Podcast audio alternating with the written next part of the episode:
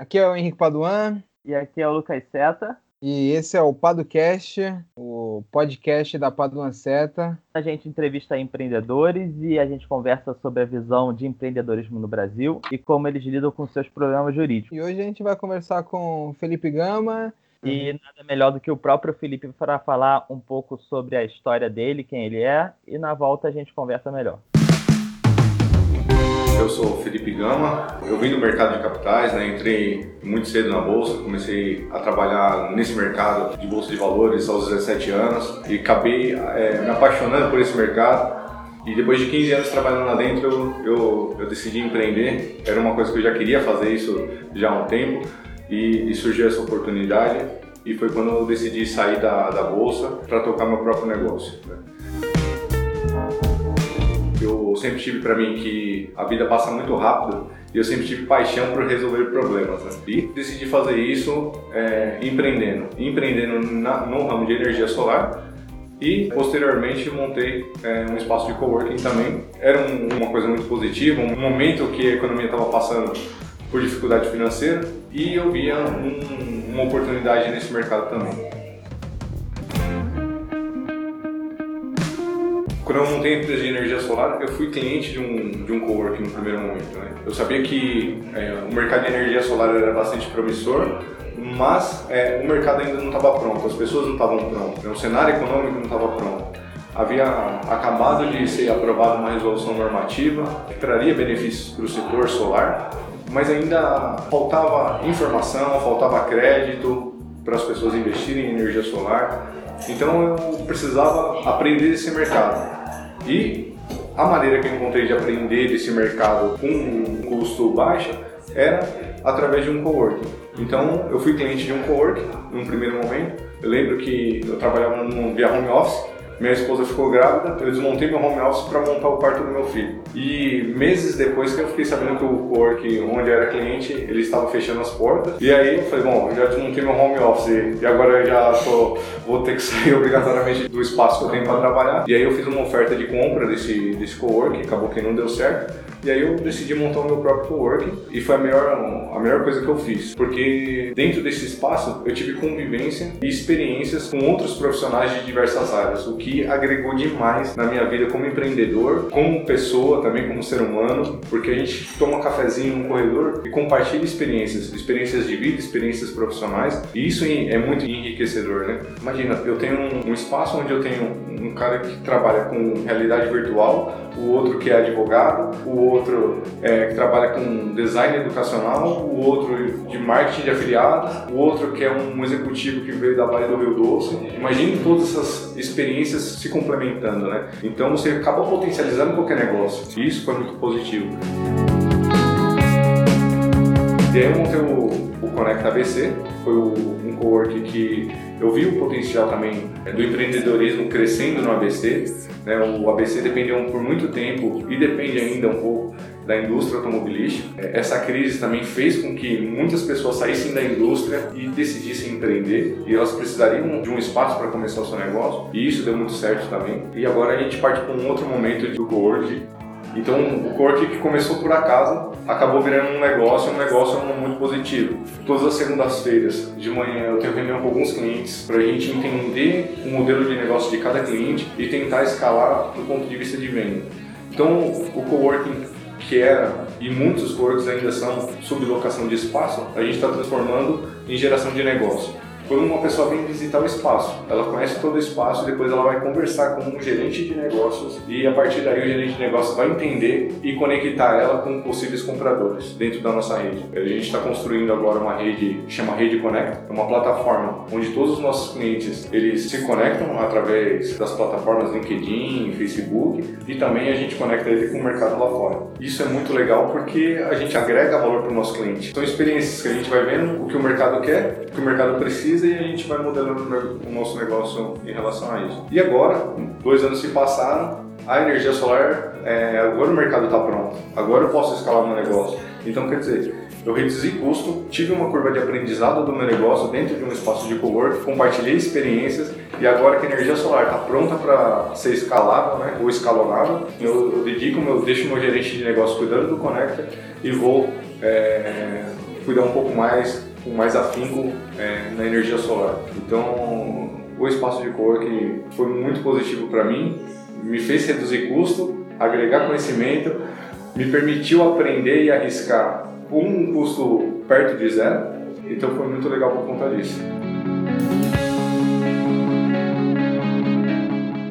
é, o que te motivou a empreender e qual a sua visão sobre o cenário de empreendedorismo no Brasil? Sempre fala, né, empreendedorismo no Brasil, tanto startup, né, coworking, pô, lá no Rio, né, não sei se mas lá no Rio, cada semana agora está tendo a inauguração de um, de um novo coworking, a gente queria saber um pouquinho dessa sua visão.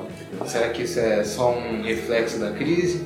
É. Ou será que isso é uma mudança de paradigma na realidade brasileira? E o que, que a gente pode você vê para o futuro também como empreendedor? Né? Eu, eu acredito muito na mudança de comportamento da sociedade, né? A sociedade ela evolui, como tudo na vida, e o comportamento também da sociedade é, ele muda, né? É, ao longo do tempo. Hum. É, hoje em dia as pessoas elas se comunicam de maneira diferente, elas interagem de maneira diferente, é, elas compram de maneira diferente do que há 10, 20 anos atrás, né? Então elas fazem negócios de maneira diferente. Eu vejo o empreendedorismo hoje no Brasil num cenário muito positivo. Eu vejo o empreendedorismo como um, um dos fatores determinantes para acelerar a saída do Brasil da crise. É, dados do Sebrae nos mostram que tem mais de 13 milhões de empreendedores no Brasil. Né? E nós temos 13 milhões de é, desempregados no Brasil. Olha só, se uma mudança de uma redução da carga tributária, uma redução ou um incentivo, a geração de um incentivo para o empreendedor para contratar um funcionário, veja se isso já não mudaria um pouco o cenário do Brasil. Uma outra coisa que eu vejo também, o, o, o brasileiro por muito tempo foi muito conservador. Vocês certamente já ouviram isso. Antigamente, passar no concurso do Banco do Brasil era o, o ápice do sucesso na vida profissional de qualquer um. Né? E hoje em dia isso tem mudado. Claro, passar no concurso do Banco do Brasil é muito difícil, ainda deve ser, imagino eu. Mas não é isso que traz satisfação. No começo da nossa conversa, no começo do nosso bate-papo, eu falei para vocês que, para mim, é, a vida passa muito rápido e empreender, fazer diferença, é, para mim era fundamental naquele momento. Eu, imagina, eu estava na bolsa de valores, ganhava um bom salário e aquilo não me deixava feliz. E hoje, mesmo com todos os desafios que tem, de empreender no Brasil. Aliás, empreender em qualquer lugar do mundo é difícil, empreender no Brasil é um desafio imenso.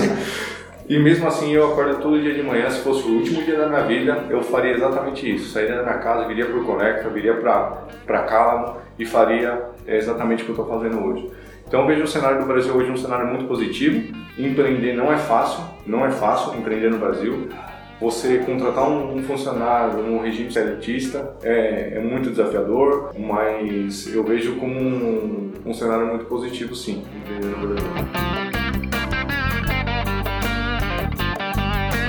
Como você consegue gerir seu tempo, né? Eu acho que essa é uma das grandes questões na atualidade, como nós gerimos o nosso tempo. Tanta coisa acontecendo, tanta coisa sendo feita e como é que a gente consegue não à toa a gente vê muita, muita matéria, né, muito artigo sobre produtividade, né, gerenciamento de tempo, aí é Trello, é né, aplicativo, tudo. É sempre uma pergunta que as pessoas têm muita curiosidade de saber, né? Como alguém com tem que cuidar de um co-working, tem uma empresa de energia solar, como é que você consegue gerenciar seu tempo é uma, uma questão muito boa. É, eu trabalho, eu faço sempre, ou na sexta-feira à noite, ou no domingo à noite, um planejamento é, de como vai ser meia semana, né? Uma coisa que eu até acabei aprendendo e as minhas reuniões eu sempre tento colocar elas por um dia só da semana. Às vezes a gente não consegue, mas colocando tudo por um dia só eu coloco as minhas é, nas quintas-feiras. Então eu consigo, eu já sei que aquele dia eu vou ter que só atender cliente. Então eu acordo cedo, já vou para a reunião fora, quase nem venho para o escritório. São todas reuniões externas na quinta-feira. Uma coisa que a gente está mudando, a gente está implementando aqui a inteligência artificial para tarefas administrativas. Eu gosto muito de buscar conhecimento, de ler bastante, consumir bastante conteúdo em vídeo também. Isso me ajuda bastante. O mercado está tão competitivo que as empresas, aquelas que não se adequarem, não se adaptarem à nova tecnologia, elas vão acabar ficando para trás, né? Então, por exemplo, hoje, se eu estou fora da empresa, eu consigo, através da inteligência artificial, mandar uma mensagem para minha assistente de inteligência artificial, uma mensagem pelo WhatsApp, se precisar gerar um boleto com o cliente, mandar um contrato com o cliente, gerar uma nota fiscal. Então ela, ela já faz isso para mim, tarefas administrativas. Um outro ponto também é a utilização de ferramentas. Né? Não existe hoje como você encontrar uma boa ferramenta sem um bom processo. Então, eu decidi, dentro do meu processo de vendas, entender o perfil do meu cliente ideal, colocar ele num CRM e tratar clientes que realmente têm interesse em comprar meu produto ou serviço. Né? Então, eu não vendo qualquer coisa para todo mundo. Não, eu vendo um produto ou um serviço específico para um nicho de mercado. Né? Então, na, na energia solar, eu tenho clientes residenciais, clientes comerciais e clientes de usina. Para cada serviço desse, para cada produto desse, existe um perfil de cliente ideal. E a gente define é, e direciona todo o esforço de venda para esse cliente. Então a gente consegue ser mais efetivo nesse, nesse ponto. E é, a questão do tempo é você ser cercado de pessoas competentes. Isso ajuda bastante também. Hoje eu consigo, além da inteligência artificial, eu tenho uma equipe enxuta, mas uma equipe muito eficiente. Então a gente fala a mesma linguagem, delegar muito bem as coisas também, é, isso é, facilita demais. Você que veio do, do mercado de capitais, da bolsa, aquela loucura, é, qual a sua visão para o crowdfunding? Isso tende a mudar a dinâmica das empresas, do mercado de capitais, das startups, do empreendedorismo? Ou isso ainda é uma coisa muito pequena? Qual é a sua visão e o que você vê para o futuro também quanto a isso? É, eu acho sensacional a questão do crowdfunding. Isso deveria ser muito mais divulgado, porque hoje vezes, existe um termo que a gente fala aqui dentro do Conecta, às vezes empresas morrem pelo sucesso. E às vezes a empresa tem um ou startup ou um pequeno negócio, tem uma boa ideia, às vezes maturou o negócio e às vezes falta capital de giro, não às vezes nem pelo fluxo de caixa, mas para expandir o seu negócio. E o banco, o sistema tradicional bancário, ele tem um utiliza um critério que no meu ponto de vista é muito falho. O banco ele olha um indicador que é o score, único e exclusivamente. Isso por uma questão, por N motivos ele utiliza para facilitar a vida dele, mas o, o gerente de, do banco, ele não tem um relacionamento real com o seu cliente, com o empresário. Ele não conhece o, o negócio do empresário, ele não sabe a história do empresário. E isso acaba prejudicando demais o empreendedorismo e aumentando esse índice de mortalidade das empresas. Né? O crowdfunding não. O crowdfunding, ele, a empresa, quando ele chega para captar recursos, para captar investimento, ela tem que, ele tem que apresentar obrigatoriamente a empresa dele. As pessoas que vão comprar são pessoas que vão participar desse, dessa captação, que vão ali dispor do seu recurso, querem entender a empresa, conhecem o negócio que está sendo, que tá sendo apresentado ali, tem paixão às vezes pelo negócio. Né? Então, são pessoas que topam o risco, topam o desafio e acreditam muito no negócio. Então eu acredito que esse é o caminho, um dos caminhos, né, é, do ponto de vista financeiro e de captação de recursos, crowdfunding sem dúvida nenhuma é uma das melhores saídas que eu vejo hoje para o empreendedorismo no Brasil. Um engajamento né, do, é. do, investidor ali, não é só um cara que na bolsa que vai comprar uma ação, né? Ele entra ele lê, ele lê sobre a história da empresa, ele é. vai conhecer quem é o empreendedor por trás daquele negócio, né? Ele vai ler a história do negócio e fala assim, pô, eu, eu quero investir nisso aí, né? Eu gostaria de, de fazer parte disso de alguma forma, né? Exatamente. E às vezes a pessoa trabalha num modelo tradicional, num, trabalha numa empresa, tem um recurso ali guardado que muitas vezes não está sendo muito bem aplicado, está na poupança uhum. ou num, num, sistema de renda fixa que hoje em dia está pagando pouquíssimo aí, uhum. né? E ele tem a oportunidade de investir num negócio que ele acredita, né? Eu quando eu saí da bolsa, eu participei de, um, de uma rodada de negócio, investi numa startup que eu acredito. O faturamento dessa startup cresceu aí absurdamente, né? Então, é, eu estou muito feliz e outra, aquele dinheiro que eu investi não me faz falta e eu sei que na, na rodada que eu participei de captação foi feito um, um, um, contrato de títulos de dívida conversíveis em ações, então eu estou muito tranquilo em relação a isso. Eu recebo relatórios semestrais dessa startup, então eu estou muito feliz com o investimento que eu fiz. É, voltando um pouquinho, né, no tempo aqui, quando você começou a empreender, como você lidava com as questões jurídicas? Olha, isso, isso foi um problema para mim. Na verdade, coisas que eram mais simples. Isso é um erro que eu cometi, que eu já não cometo mais. É, é muito comum quando um empresário começa a, a, empreender, e principalmente se ele nunca empreendeu na vida, é, o que, que ele faz? Ele, ah, eu preciso de um contrato de prestação de serviço. Aí o que ele faz? Ele procura no Google. Pelo menos eu agi dessa maneira. Então eu procurava no Google um modelo de contrato eu colocava. Qual que é o problema que eu percebi? Que havia muitas brechas nesse contrato. Um contrato ele não foi feito para o meu negócio. E eu também não tinha nenhuma bagagem jurídica para poder criar uma cláusula no meu contrato. Né? E às vezes eu, eu cometi esse erro, e não tenho, não tenho vergonha de falar isso, eu cometi esse erro de procurar o mais barato, procurar a solução mais fácil. E isso quase me deu um problema gigantesco aqui dentro do nosso negócio.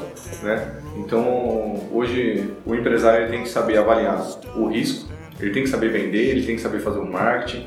É importante ele saber um pouco de cada coisa. É importante ele ter uma noção jurídica, mas ele não é especialista em nada. Então, se ele não tiver essa, essa frieza e esse, essa humildade de reconhecer que ele não é especialista no assunto e contratar um especialista ou procurar um especialista, ele não é vergonha nenhuma para o empresário chegar e, e com, contratar um advogado ou abrir o jogo para o advogado e falar o seguinte: eu tenho um problema aqui eu preciso modelar um contrato, só que olha só, como é que eu posso acertar isso com você? Porque hoje eu não tenho. E isso é um outro desafio. O empresário não sabe quanto custa.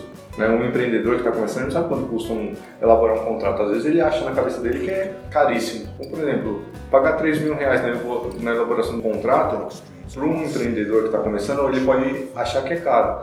Mas se ele for analisar friamente, sai muito mais barato ele é contratar um serviço especializado e e para elaborar aquele contrato que vai proteger ele de gastar 30 mil, 300 mil muitas vezes. Né? Então, hoje em dia não, hoje em dia, até para fazer um, um, contrato de confidencialidade, eu procuro um advogado. Contrato, eu revisei todos os meus contratos, para cada serviço existe um modelo de contrato diferente, eu procurei um especialista para isso. É, então é importantíssimo um, um, auxílio jurídico né? nesse, nesse sentido. É, eu avalio hoje do ponto de vista de risco. Eu não vejo quanto que eu estou investindo ou, ou, é, ou, quanto que eu estou gastando, eu estou vendo quanto que eu estou me protegendo. É já é uma visão preventiva, né? Sim, exatamente. Entendeu? Que a gente é, é difícil de achar, de, de, achar alguém com uma visão preventiva, né? Quando, quando diz respeito às questões jurídicas, porque a, a, nossa cultura ela é de não é de prevenção, né? É. Geralmente o empreendedor ele só vai procurar uma ajuda quando der o problema. Ele não pensa que se ele não procurar ajuda hoje, esse problema pode ser muito maior, entendeu? Então, é, essa visão é difícil, né? E até uma pergunta que a gente ia fazer, que eu acho que até já respondeu, que seria é, quando, você, quando você percebeu que você precisava de uma ajuda jurídica, né? Se foi logo nesse momento inicial ou se foi assim, passado um tempo que você utilizou modelo, você foi se virando do jeito que dava falou assim, putz, agora, agora eu preciso de, de alguém para me ajudar, entendeu? É, Teve um momento assim ou você ao longo do tempo quando foi amadurecendo, né, você falou assim, não, eu preciso de alguém para me ajudar nessas coisas, porque eu não, não sou especialista, né? Isso foi com o crescimento do negócio, é, com a complexidade, né? Porque as relações ficam mais Realmente, de início, assim, a gente sempre vê questões menos complexas, né? Naturalmente, uma pequena empresa, uma startup né, no seu estágio inicial, a assessoria jurídica, a necessidade jurídica dela é bem menor. Às vezes é com relação aos contratos, né, o contrato de confidencialidade, para elaborar um contrato social, mas às vezes não foge muito disso, né? Mas, de repente, com o crescimento da, da empresa, a, coisa vai ficando mais complexa e você fala assim, não estou conseguindo lidar com isso mais. Teve algum momento assim que... Teve, teve sim. No, no meu caso, e não sei se a maioria dos brasileiros é assim, é, né? o brasileiro está muito acostumado a pagar incêndio, né? Então, no meu caso foi assim, foi, um, foi uma situação que aconteceu dentro do, do, do, nosso ambiente, do nosso negócio, e que eu vi que eu estava muito exposto ali ao, ao, ao, risco ali, né? Então, quando eu percebi isso, é, ali eu já estava exposto, podia dar um problema a qualquer momento. E aí eu procurei um, um advogado, para revisar todos os meus contratos. Então, imagina, se eu tivesse começado é, do início com já com um advogado com essa assessoria, eu teria gastado menos, porque eu tive que revisar todos e tive um custo muito maior. É, mas, mas não foi planejado não, foi um, foi uma situação em que eu vi que eu percebi que eu estava exposto e foi um advogado que, que me abriu os olhos e falou, ó, olha só o problema que pode dar essa situação, essa outra situação, essa outra situação. Entendi. E aí, e aí não tem jeito, né? É, quando você tem essa visão jurídica aí, É, você se viu vulnerável, né? muito, muito vulnerável.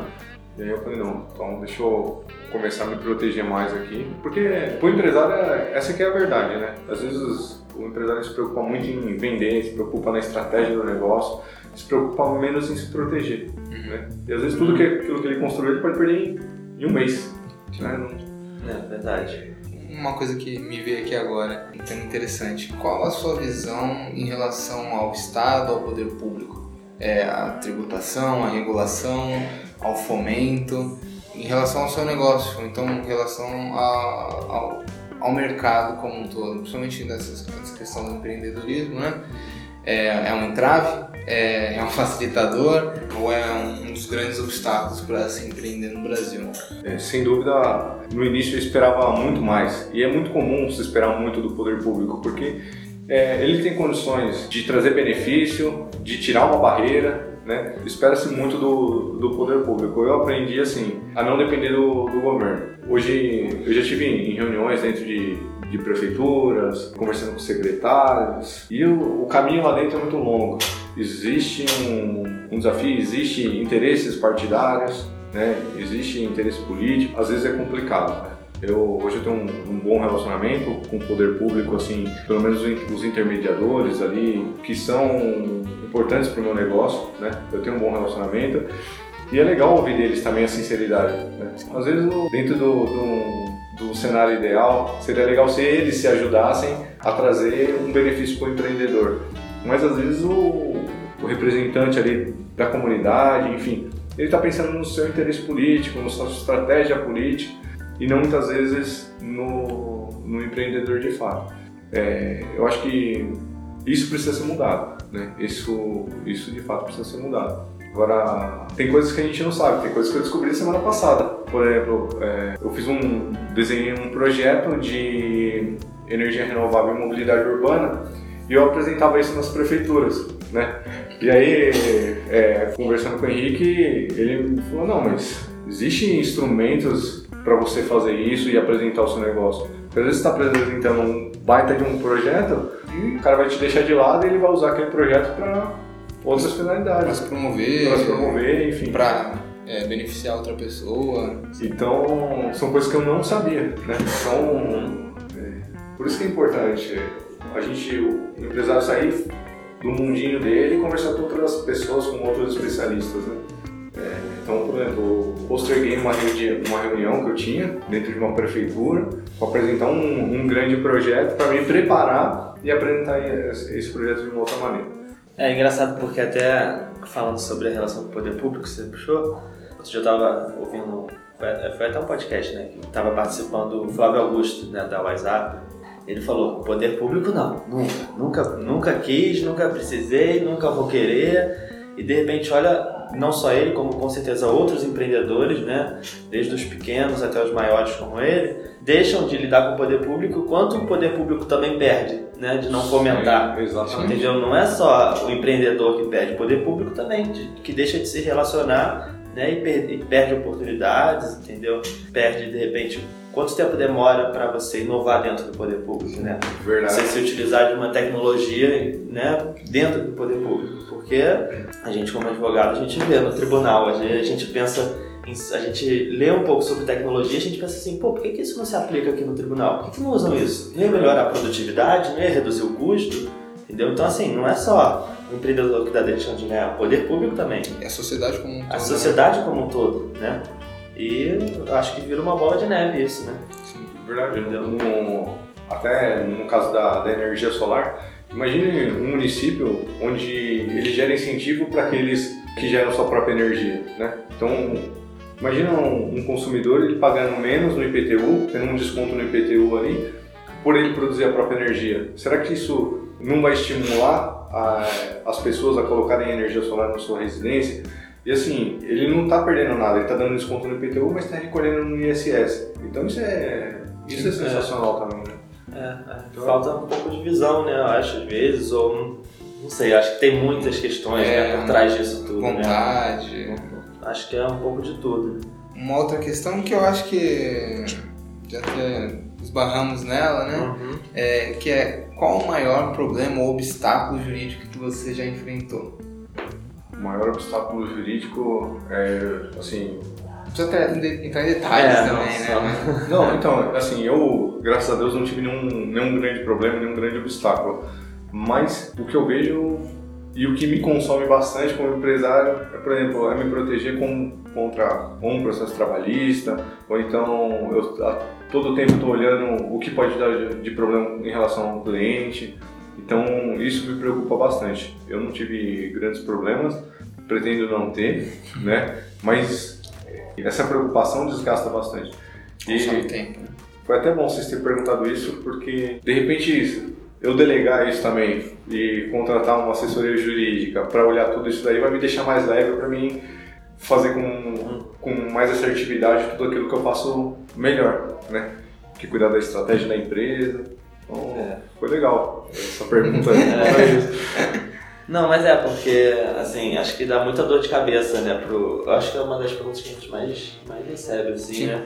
Assim, pô, o que eu faço? Vou contratar esse cara, mas como é que eu faço aqui? Eu quero ver, entendeu? Eu não quero que depois que, né, depois que ele sai da empresa, tem uma reclamação trabalhista, né? Sim. Ou então, pô, esse tributo aqui, eu pago isso aqui mesmo? A pessoa fica, parece que ela fica o dia inteiro dela batendo na cabeça, né? Essas perguntinhas assim, né? porque é tanta insegurança, né?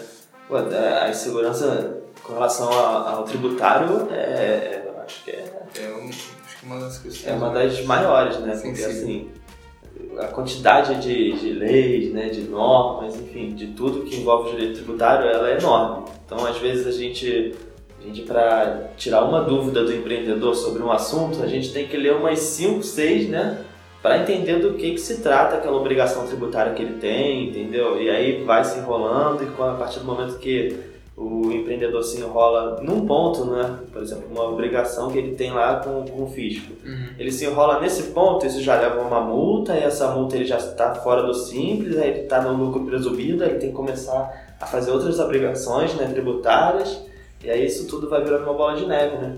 A inscrição dele é bloqueada. A inscrição dele é bloqueada, entendeu? E aí o cara não consegue mais lidar com o fornecedor, e aí, entendeu? É verdade. Acho que Vai, Paralisa o negócio do. paralisa o negócio por às vezes uma coisa, uma coisa boba, entendeu? E, e também, com essa crise que teve, essa questão tributária também, tem muita gente querendo empreender fora do país, né?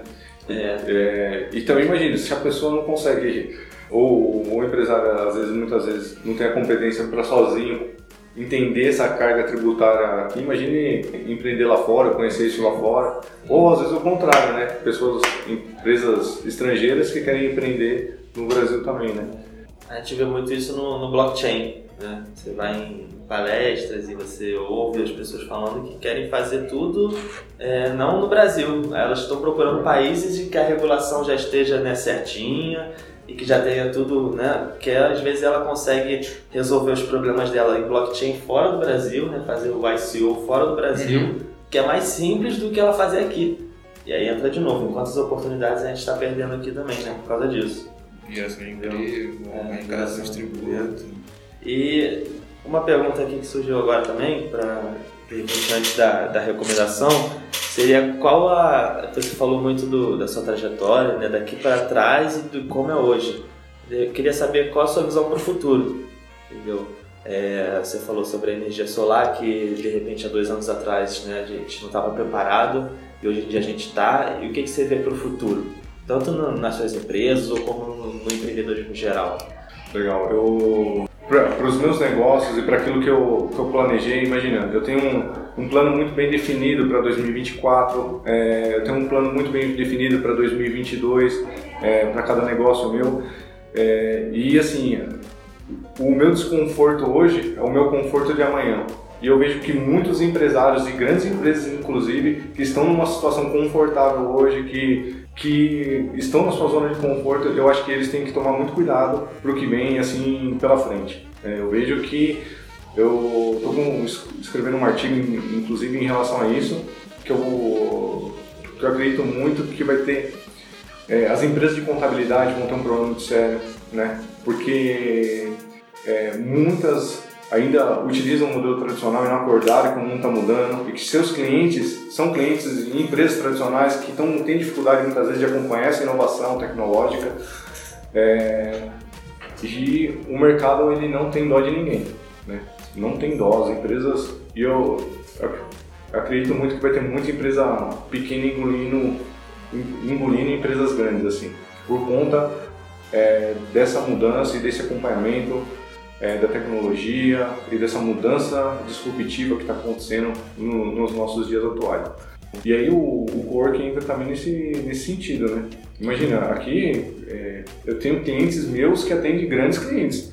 Hoje a gente fala aqui dentro de blockchain, a gente fala de é, inteligência artificial, de realidade virtual, a gente já se reuniu para atender um grande cliente, né? É, a gente fala aqui de 8 milhões, 9 milhões em projeto. Então, imagine uma, uma, empresa que tem uma estrutura enxuta, é, que tem um baita know-how é, de tecnologia, está concorrendo com uma empresa grande que vai. Vou dar um exemplo aqui para vocês. É, uma empresa que vende energia solar. Então, às vezes, o grande vai lá vender painel solar, que a gente não. A gente vai vender, entender o que o cliente precisa e já leva. É, muitas vezes, inteligência artificial, realidade virtual, por exemplo, o setor da educação não dá para se falar hoje de educação sem a realidade virtual. Né? É um impacto. Porque o, as crianças de hoje em dia elas, elas já nascem conectadas uhum. praticamente. Né? Então eu vejo um cenário de mudança muito grande. Existe uma pesquisa, inclusive, que a gente vai ver mais mudança nos próximos 5 anos do que a gente viu nos últimos 100 anos. Como é que, como é que acompanha isso tudo? E, inclusive no setor jurídico, né? Hoje em dia a mudança é sem dúvida. É. Ah, a prova disso são vocês aqui, né?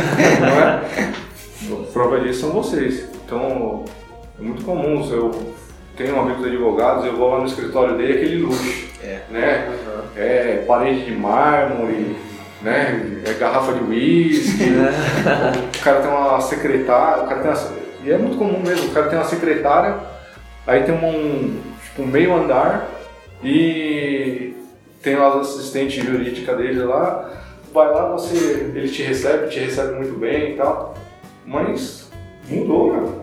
Hoje em dia a velocidade, as coisas acontecem muito rápido, não tem mais espaço, não existe mais espaço para o conservadorismo, não existe mais espaço para o amadorismo, essa é a verdade. Exatamente. É, e aqui eu queria ouvir a, ouvir a visão ou a opinião do empreendedor sobre a advocacia. Né? Porque acho que várias pessoas com quem nós temos conversado veem a advocacia como apenas um custo ali e algo muito caro e que não vai trazer um. não vai agregar nada ao negócio dele. Né? É, é um custo apenas. E normalmente um, algo caro. Você tem visto uma mudança na advocacia? É, qual a sua visão para a advocacia? É, e o que isso pode ou não agregar ao seu negócio. O advogado ele também é um empreendedor, né? Sim. E, e às vezes, por exemplo, às vezes eu tenho um problema e eu nem sei que eu, eu nem sei que esse problema existe. Então eu acho que também o advogado ele tem que fazer essa prospecção, essa abordagem é, para os clientes, para os empreendedores e, e falar e mostrar para ele que ele tem um problema, porque quando o advogado ele faz esse esse papel de chegar, abordar um empresário e falar, meu amigo, seguinte, como é que estão os seus contratos? Quem cuida dos... Ou às vezes nem isso, ou às vezes chegar realmente com um problema real. Falar, nossa, você está exposto aqui, ou então eu posso te ajudar aqui a, a resolver esse problema de carga tributária que você tem, existe é, como, como, fazer isso dentro do, do, é, do mundo jurídico, mas eu acho que o advogado ele tem que abrir o olho do empresário. O empresário, por si só, pelo menos aqui no Brasil, é raro aquele que começa, que se planeja, faz esse planejamento, e é raro aquele também que fala, não, agora estou numa situação, vou olhar para o vou olhar para a situação jurídica da minha empresa. Não. É muito comum acontecer aquilo que eu falei para vocês. O empresário apagar incêndio. Buscar uma ajuda jurídica depois que a casa caiu. E aí fica mais difícil, fica mais caro. Né? Então, é isso que eu vejo. É, eu acho que tem que ser uma relação de parceria, né? Sim. Eu acho que não só o empreendedor tem que ser essa visão, mas como o advogado também, né? De ser um parceiro do empreendedor, porque a partir do momento que o advogado se distancia muito, né? Você fica muito naquela coisa tradicional que você estava falando um pouco. Eu acho que isso vai, vai distanciar o advogado do empreendedor. Eu acho que o, essa visão que, que, que, as pessoas têm sobre o advogado, que era a visão né, mais comum, né, que acontecia muito e hoje em dia está diminuindo muito, a gente tem várias iniciativas legais, é a visão que tem que acabar, de que o advogado está um passo acima. Né? A pessoa sempre leva para o advogado olhando para o alto, né? parecia que era uma entidade. Não, né? uma pessoa você tem que lidar né, frente a frente, é, ser um parceiro do seu negócio, entender o seu negócio é mais ou menos o paralelo do que você falou do, do crowdfunding, né? Entendeu? Alguém que vai investir no seu negócio, hoje em dia com o crowdfunding, a pessoa ela entende a realidade do negócio e fala assim, eu quero investir. Entendeu? Assim como o advogado tem que entender a realidade do negócio do seu cliente, né? E não ser só mais um cliente, né? Ser um parceiro, como tudo, né? Acho, acho que as relações hoje em dia estão mais, estão mais próximas assim, né? É, exatamente. Mesma coisa a relação com o gerente do banco, né? Quando um cliente chega no, no, no gerente do banco, ele senta na frente do gerente, né? Imagina só se você chegasse na, na sua agência e sentasse do lado do seu gerente, uhum. né? Olha que legal. Aí o seu gerente fala para você, legal, seguinte, Felipe, eu já vi aqui o seu histórico de faturamento, ou então eu já vi aqui o, o eu já entendi o seu comportamento financeiro e ó, isso daqui dá pra gente melhorar, isso daqui eu consigo uma linha de crédito menor para você, para você investir na sua empresa. É, ou então, nem é isso, às vezes é um, você está com dinheiro parado aqui, eu conheço um fundo melhor que vai te render, mas qual que é o seu objetivo de curto prazo? Será que esse dinheiro aqui, você só vai poder tirar esse dinheiro daqui dois anos? Se você consegue sobreviver sem esse dinheiro? Então acho que é muito de, da, do que vocês falaram é, realmente, de estar do lado, de estar mais próximo do cliente e o modelo tradicional jurídico ele não, não traz isso. Né? É, é, com certeza. Precisa realmente inovar. E às vezes o, uma, coisa que eu, uma frase que eu ouvi bastante ela, e me impactou muito, eu ouvi essa frase dentro da Bolsa de Valores e não esqueço até hoje, é, experiência não quer dizer competência. Né? Então, às vezes você pega lá, um advogado tem 40 anos de experiência e, e ele se orgulha lá dos 40 anos de experiência. Eu respeito muito isso, respeito muito a experiência. Mas hoje, por exemplo, posso contratar advogados que são recém-formados, mas que estão com um olhar tecnológico muito mais avançado que vai dar, contratar ferramentas que vai é, ajudar a elaborar uma estratégia dentro de um processo trabalhista. É, existem ferramentas para isso. É, eu aprendi isso, que experiência na competência e e vamos olhar com mais, com mais serenidade, com mais tranquilidade e dar oportunidade para quem está começando, respeitando quem já está lá e que já conquistou seu espaço.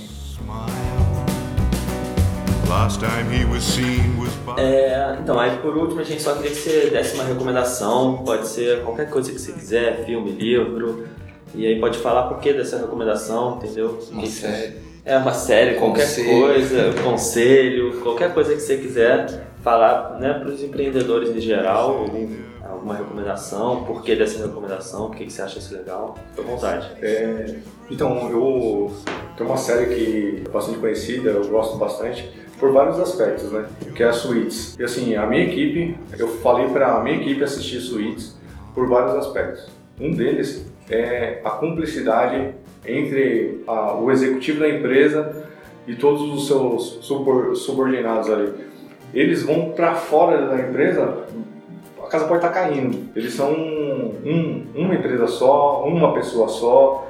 Eles jamais é, discordam um do outro da porta para fora e eles quebram um pau lá dentro, né? Resolve o que tem que para resolver.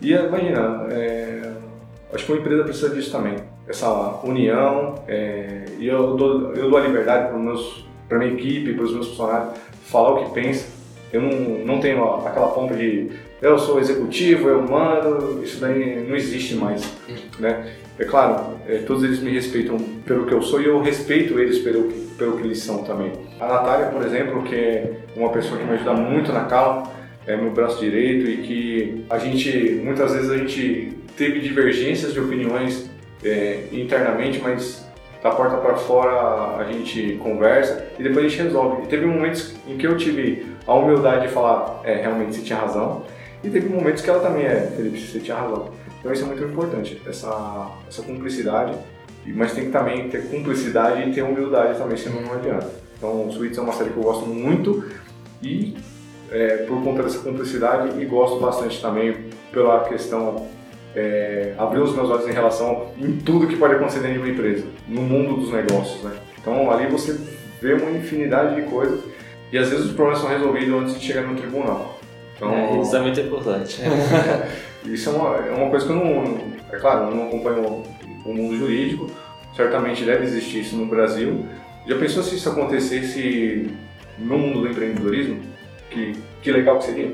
Tanto com, em relação ao funcionário, quanto em relação também é, a outras empresas, cliente, fornecedor, enfim. Seria muito legal. Então, Suítes é uma série que eu indico para todo mundo aí, para ficar ligado no que pode acontecer no mundo dos negócios e como se proteger também.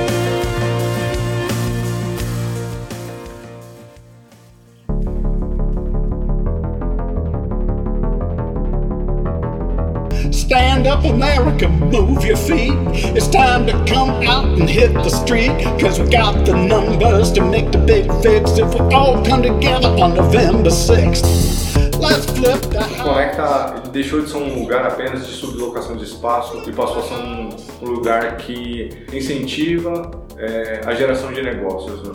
Então, hoje uma pessoa que precisa reduzir custos, multiplicar ideias, multiplicar o network, multiplicar a geração de, de receita, o Conecta é um lugar certo para fazer isso. Então, aqui a gente se ajuda, a gente compartilha história, então acaba virando uma família.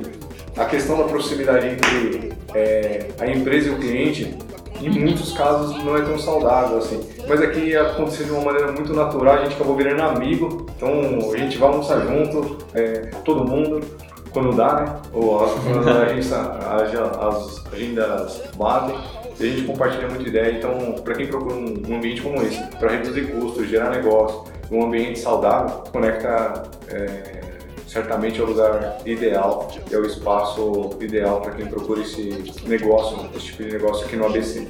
Então, acessa lá conectabc.com.br, entra lá no nosso, no, no, nosso site, agenda uma visita, a gente vai ter o maior prazer em conhecer mais é, do seu negócio e te conectar com a nossa rede.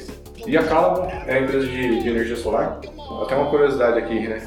Todo mundo pergunta, pô, mas Calamon, que nome, por que, que você escolheu esse nome? Por que, que nome estranho, né? Não tem nada a ver com energia solar. Então, Calamon é, um, é uma planta que o extrato dessa planta você faz um chá para acalmar os nervos.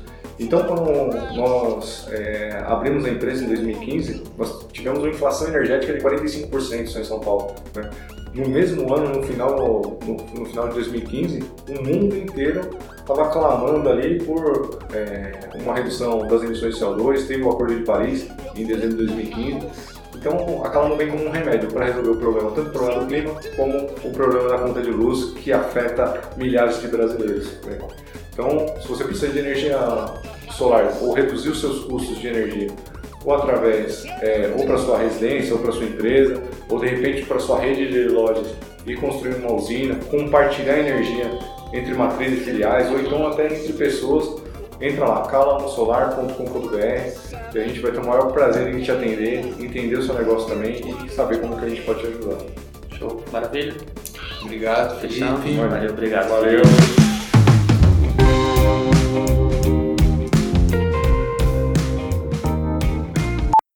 Gente vai falar de início? Eu acho que é o nome, né? Seria tipo, aqui é o Henrique Paduan, é você, aqui é o Lucas Seta, esse aqui é o Paducast, o podcast da Paduan Seta. Nele nós entrevistamos empreendedores de verdade, falando sobre a visão deles do empreendedorismo, do cenário brasileiro e das questões jurídicas dos negócios deles, algo assim, não?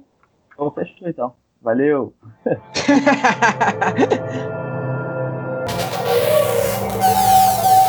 Edição Guilherme Gadini.